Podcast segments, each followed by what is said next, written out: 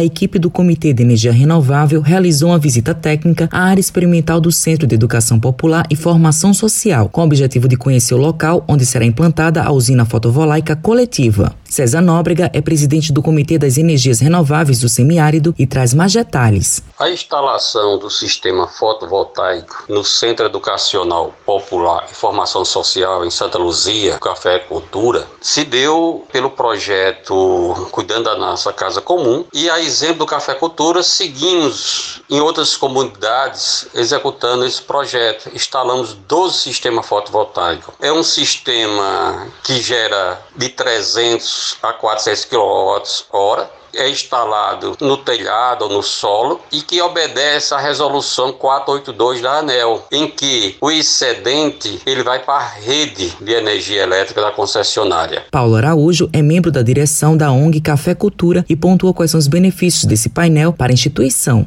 Eu diria que o principal deles tem a ver realmente com a redução de custos. A chegada desses painéis aqui e a certeza de que nós hoje estamos na nossa casa produzindo a nossa energia, isso é um referencial visível. Quem está sabendo que nós estamos produzindo a nossa energia através dessa captação solar, a curiosidade bate e nós vamos ter agora mais espaços para falar sobre o assunto. Paulo fala quais são os avanços com essa parceria. Fez parte dos nossos acordos que vários cursos poderão ser desenvolvidos desenvolvidos aqui. Nosso pessoal, inclusive, foi treinado, tendo um deles, inclusive, que ficou capacitado a fazer a manutenção dessas placas. Esse aprendizado ele poderá ser trazido para outras pessoas. Matheus Silomar para a Rádio Tabajara, uma emissora da EPC, empresa paraibana de comunicação.